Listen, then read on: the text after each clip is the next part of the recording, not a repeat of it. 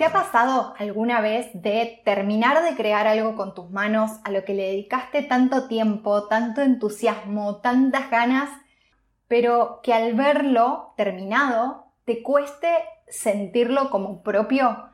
Como si esa creación fuera de alguien más, hecha por otra persona, porque en ella no te estás viendo reflejada. Si es así, quédate porque en este episodio vamos a hablar de por qué nos pasa esto y cómo podemos conseguir apropiarnos de eso que hacemos con nuestras manos. Hola, creadora, ¿cómo estás? De este lado, Flor de Macondo Labores y Oficios, te doy la bienvenida a un nuevo episodio de Encontrar tu sello, el podcast de Macondo. Si me estás viendo en video vas a ver la desolación completa a mi alrededor. Estoy en plena mudanza de mi taller como te conté, eh, bueno, lo conté por Instagram creo nada más, pero eh, hace 10 años que trabajo creando y algunos más, más los que estuve estudiando y demás, que siempre mi taller, mi lugar de producción, de creación, estuvo en mi casa. Este es un pequeño lugarcito en, en mi casa, es una de las habitaciones que, que sobran y acá es donde trabajo hace, bueno, desde que vivo en La Plata, pero siempre como que fui buscándole la vuelta para eh, encontrar mi hueco dentro de la casa. Es un montón tener una habitación para esto específicamente, pero sí que había algo internamente que me estaba como dando muchas ganas de, encontrar un lugar fuera de casa para que me ayude a salir un poco y a, rodearme de, otras actividades y de otras cosas que suceden afuera.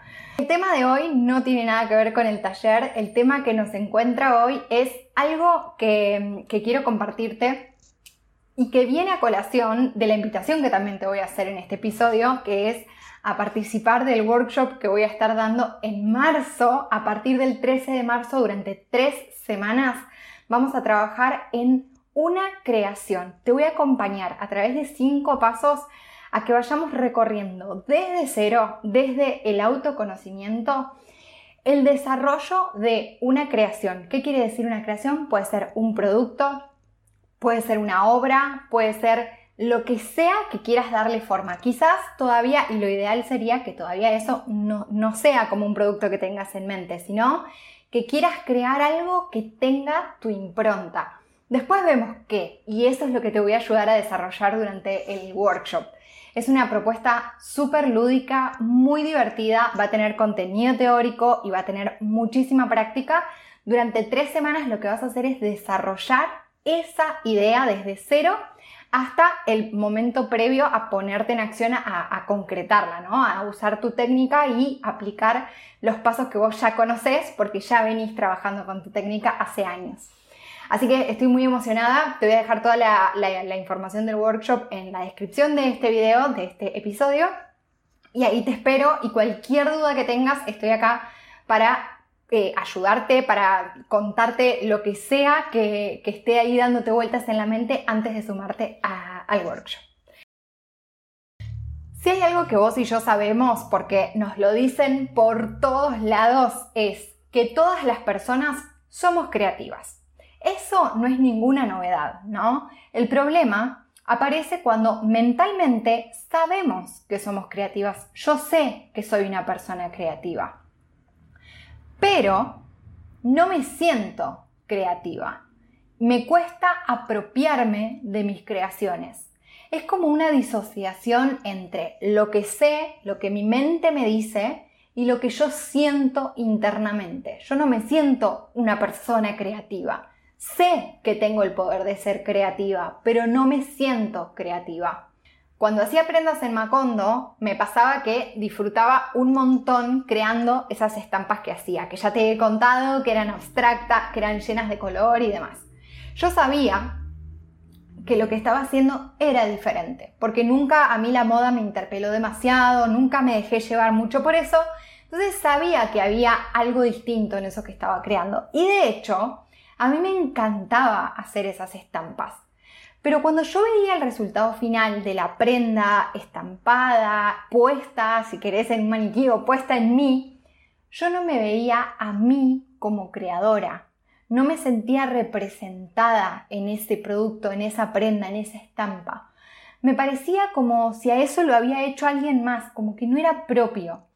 Y esto también puede verse, como me lo compartió una de las creadoras que hizo sello propio en la última edición, en el año pasado, que me contaba que al sumarse al programa se sentía poco creativa, que no tenía como una identidad propia, sino que todo lo que ella hacía era en referencia a lo que le gustaba de otros, pero sin entender por qué le estaba gustando eso que hacía. Es re loco, pero esto nos pasa un montón. Y la razón por la que esto sucede es porque estamos creando a partir de ideas que ya están masticadas por alguien más. Y esto pasa cuando nos llenamos de inspiración de creaciones que ya hicieron otras personas, de ideas y combinaciones. Al momento de crear, juntamos todo eso que vimos y lo mezclamos para darle forma a esa creación. ¿Sí?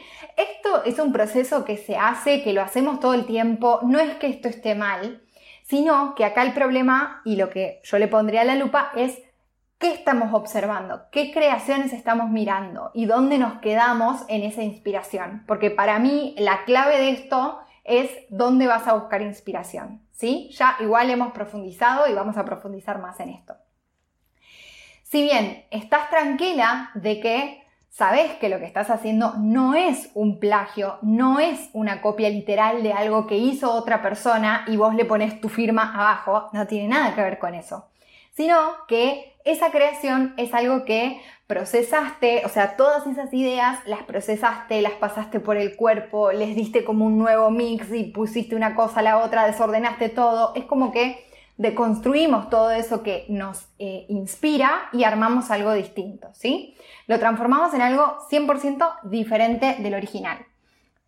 Pero sentimos adentro nuestro que no estamos pudiendo sacar como si esa verdad que tenemos para contar, ese mensaje que queremos decir, eso que queremos hacer, no lo podemos plasmar en nuestras creaciones. Es como que hay algo que lo cierra, lo bloquea y no lo dejamos salir, no lo dejamos manifestarse.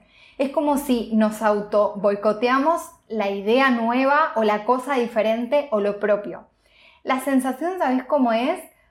como si hay un, montón de agua queriendo salir por un cauce y nosotras estamos haciendo como de, mm, ¿cómo se llama esto? Tipo un dique, ¿no? Como que se les cierran las compuertas y estamos como presionando para que todo eso no salga.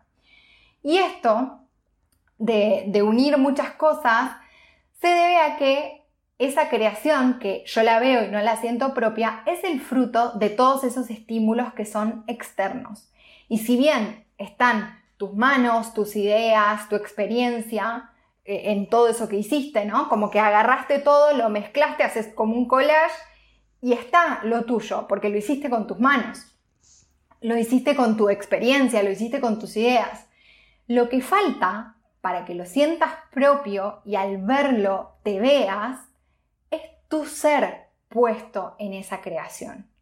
Falta tu intención, falta tu deseo, porque crear lejos de ser un acto de expresión egoísta, es más bien un acto de generosidad, de empatía y de amor, ¿sí? Porque lo estamos haciendo para alguien más, hay alguien más que va a tener contacto con eso. Pero, al mismo tiempo, es un acto de autoconocimiento y de escucha interna. Y en ese autoconocimiento y en esa escucha interna es donde está lo propio, donde está tu ser, donde podés plasmar tu verdad, donde vas a sacar tu mensaje, donde vas a expresar eso que no estás permitiendo sacar. Y esto de la generosidad, la empatía y el amor es el contacto que eso va a tener hacia afuera, con la otra persona. Es como un círculo en el que si todo eso está dentro de la ecuación creativa, lo que hacemos no solamente es propio y nos llena de orgullo, sino que además está colaborando en la vida de otra persona, está siendo parte de la vida de alguien más, que para mí estas dos cosas son muy importantes. Crear para nosotras mismas está muy bien y es, puede ser un acto sanador y, y está buenísimo que así sea, pero si lo que queremos es vivir una vida coherente y creativa y que esas creaciones sean parte de la vida de alguien más, es necesario que esa otra persona esté contemplada en esa ecuación. Las creaciones entonces se empiezan a sentir propias cuando está tu ser plasmado en ellas, cuando vos te dejas ver, cuando abrazás tu vulnerabilidad y permitís que los demás vean eso que te hace ser única, diferente del resto, con todo lo que sos, con esas famosas luces y sombras. El tema acá es cuánto nosotras aceptamos primero esas luces y sombras y para darles como vida y que nos permitan em, esto, diferenciarnos cuando están plasmadas en esa creación. Te voy a dar claves para que te puedas empezar a repreguntar o que empieces a, a analizar esto de sentir que los diseños son propios. Primero, te voy a invitar a que te animes a escarbar un poco más antes de definir lo que vas a hacer. Cuando vas a empezar a hacer una de, de tus creaciones, te invito a que antes de pasar a la acción y ya llevar esa idea a la realidad, vamos a una pausa y escarbamos un poquito. ¿Dónde? Uno de los grandes errores que cometemos cuando empezamos a crear algo desde cero es tener la idea fija del resultado final. Por ejemplo, voy a hacer un almohadón, voy a hacer una camisa, voy a hacer una taza. Y ahí nos metemos de cabeza a por ese resultado final, con todo. Esta forma de crear no está mal, pero muchas veces, aunque nos cueste aceptarlo, hasta ya sabemos la forma de laza que va a tener la taza que quiero hacer. Ya sé la tela que voy a usar para el almohadón. Ya sé cuáles van a ser los colores que voy a combinar para hacer esa camisa. Porque en realidad lo he visto en algún lado, en todos esos lados que te decía que vamos viendo sin darnos cuenta. Esa es toda la información residual que nos va quedando de la exposición tan alta que tenemos a estímulos todo el día, todo el tiempo, prácticamente sin darnos cuenta. Pues ya ni siquiera te voy a decir que entras a Pinterest, no, ni siquiera eso. Hay mucho estímulo de, por ejemplo, cuentas que seguís en Instagram, cosas que ves, revistas, cosas que te gustan, cosas que te atraen, que todo el tiempo están llegando y vos prácticamente a veces ni las registrás. Y esa es la razón por la que nosotras terminamos la creación y sentimos que no hicimos nada propio. Porque en realidad estamos replicando sin darnos cuenta más de lo que ya existe. Es como ese collage que viene de todos estos estímulos, lo junto, hago un licuado y tuki, los pongo en esa creación. Entonces es como un collage de cosas que ya he visto que ha creado alguien más. La clave para evitar es acá eh, olvidarnos absolutamente del resultado final. Y de hecho, en sello propio, en el programa, yo invito a las chicas, y en el workshop lo voy a hacer también, me voy a poner muy insistente, invito a que nos olvidemos, en una etapa del proceso creativo, nos olvidemos hasta de la técnica que nos gusta hacer. Porque la búsqueda no va solo por el producto, la creación o la técnica que uso, sino que va a esa capa de profundidad a la que te voy a invitar a escarbar. Ahí es donde quiero que nos metamos. Entonces, cuando empezamos a escarbar un poco más en otros aspectos del proceso creativo, y sí, yo sé que esto da terror porque muchas veces el tiempo nos juega en contra, ¿no? Eh, no tenemos tiempo para fluir, entre comillas, en el proceso creativo. Muchas veces a mí como que el fluir, sí, sí, pero decime más o menos eh, cuándo y te entiendo. Esto no es más que un miedo enorme a perder el control y crear desde la incertidumbre es que sentarme a dibujar la taza que ya tengo en mente a mí me da una sensación de control y casi siempre esa sensación me encanta crear desde, ah, ya sé, ya sé todo, todos los detalles de la taza porque la tengo en la mente, me siento dos segundos, hago el boceto y la, taza ya la estoy haciendo.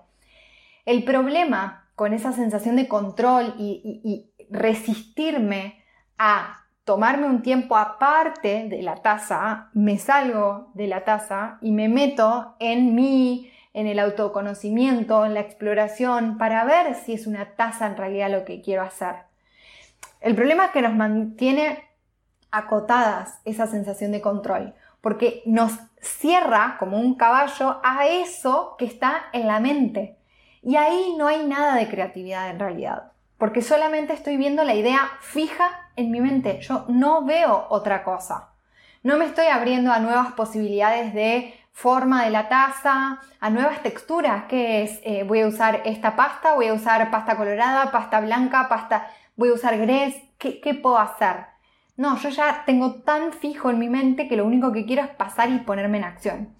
Y tampoco nos damos lugar a pensar o a, o a si queremos explorar ese mensaje que quiere expresarse a través de mi proceso creativo, porque ese mensaje también lo vamos descubriendo en el hacer y en el, y en el ir sacando capas de nosotras mismas. En ese autoconocimiento empezamos a descubrir ese mensaje.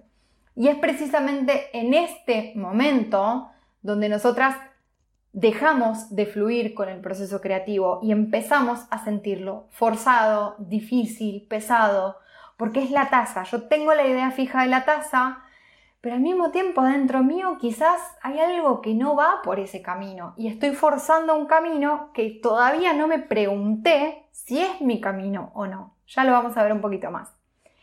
Esa taza, por ejemplo, con el asa redondeada de colores pastel, es una construcción que hice en mi mente, como el resultado de todo lo que yo ya vi y ya registré casi sin darme cuenta. Pero la creatividad tiene muchas más patas que solo la mental. Ya sabemos que siempre te invito a encontrar ese equilibrio entre la, energía femenina y la energía masculina. Lo mental va a ser muy vinculado a la energía masculina, que está bien, no es que no tiene que estar, pero ¿dónde aparece la intuición? ¿Dónde dejo aparecer el autoconocimiento, la improvisación, que tienen más que ver con la energía femenina? De hecho, para mí estos tres son los condimentos que hacen que una creación se sienta propia, porque estás poniendo algo de tu ser en ella, como te contaba antes. Y esto no quiere decir que esas influencias externas no existan o que no las mires más, que no busques más inspiración.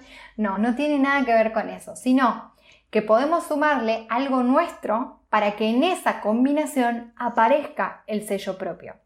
Quizás en vez de una taza, se transforma en un jarrón para las flores que vas a juntar y te vas a hacer un tecito. O en una bandeja donde poner el budín de chocolate que hiciste con tus manos.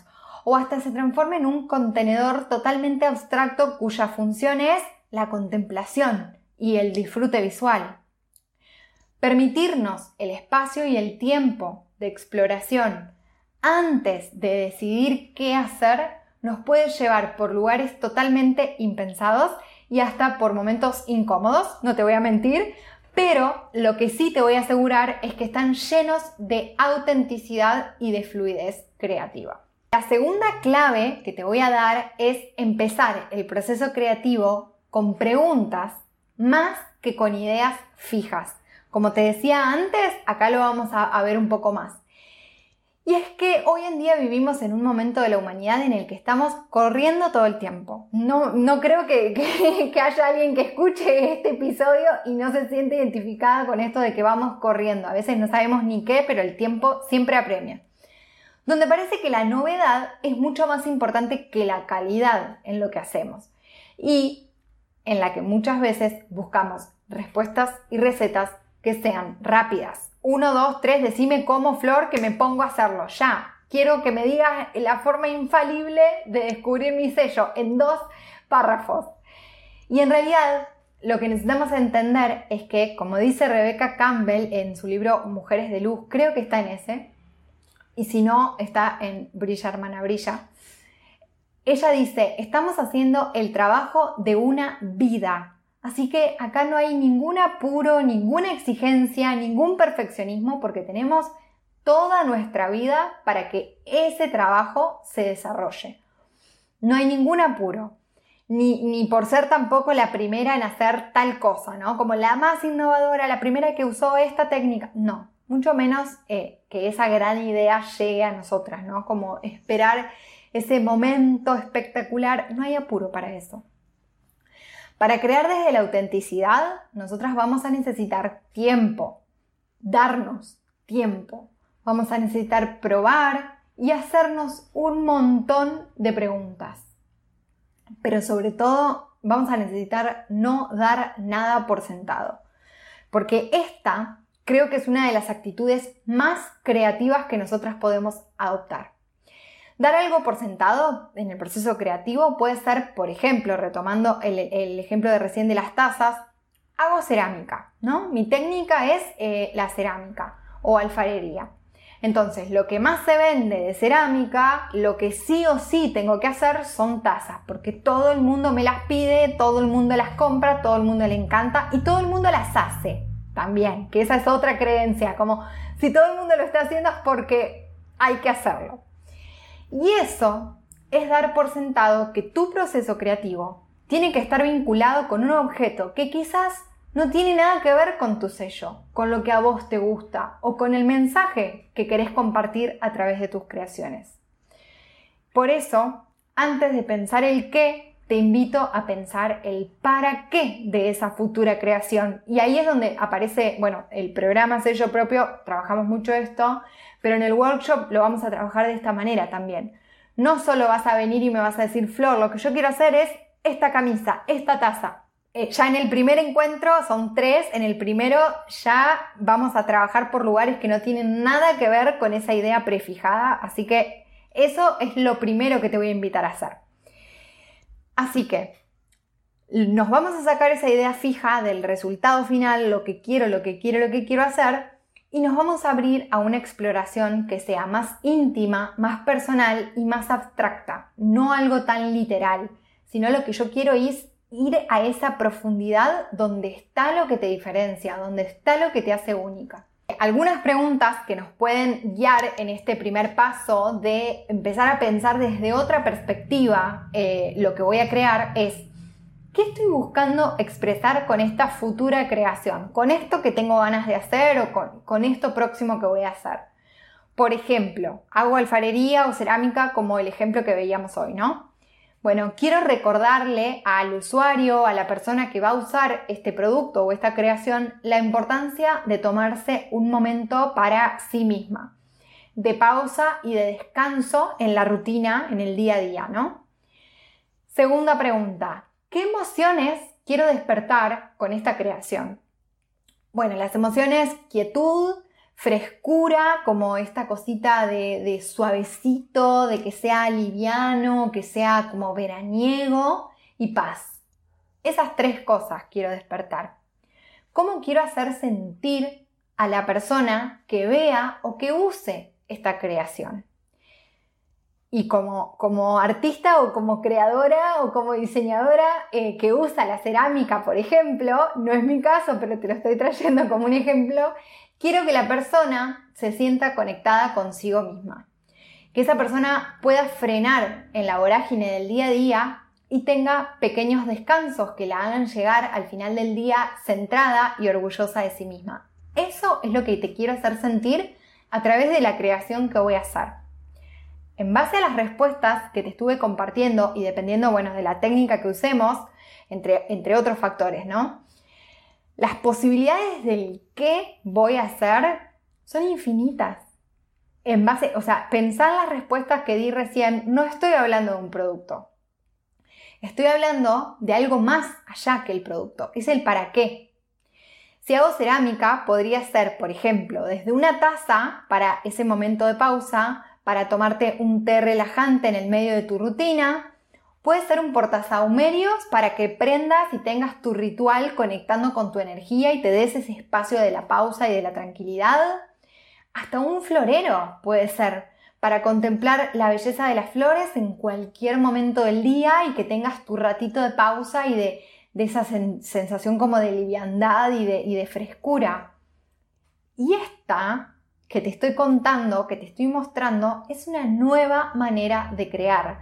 Es una forma diferente a todas las que vos y yo hemos conocido.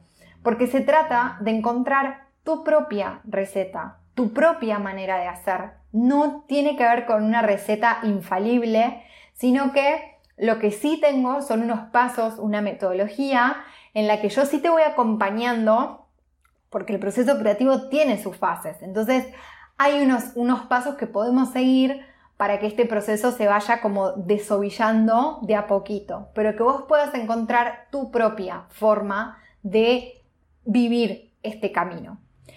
Así que si querés eh, o si estás dispuesta a que te acompañe, a que te guíe, no solo yo, sino a sentirte acompañada por una tribu hermosa de mujeres que se van a sumar a esta experiencia, que ya se han sumado de hecho, em, te invito de nuevo al workshop que va a ser en marzo. Vamos a trabajar toda esta metodología en muchísima profundidad. Vamos a jugar, nos vamos a divertir, vamos a hacer preguntas. Todo lo que te voy a compartir va a estar llevado a ejercicios prácticos y a paso a paso para que vos puedas ir bajando todo lo que, lo que vamos a ver teóricamente a tu propia creación, a tu propio producto, a tu propia obra, a la pieza que quieras hacer. Y bueno, por supuesto que si este episodio resonó con vos, te leo en comentarios, los corazoncitos, me gusta, compartir, todo eso sabés que viene súper bien para que todo eh, lo que voy compartiendo en el podcast de Macondo llegue a más personas y cada día seamos más creadoras en esta comunidad que estamos en este camino de descubrir nuestro propio sello. Espero que te haya gustado lo que estuvimos conversando hoy, te mando un fuerte abrazo.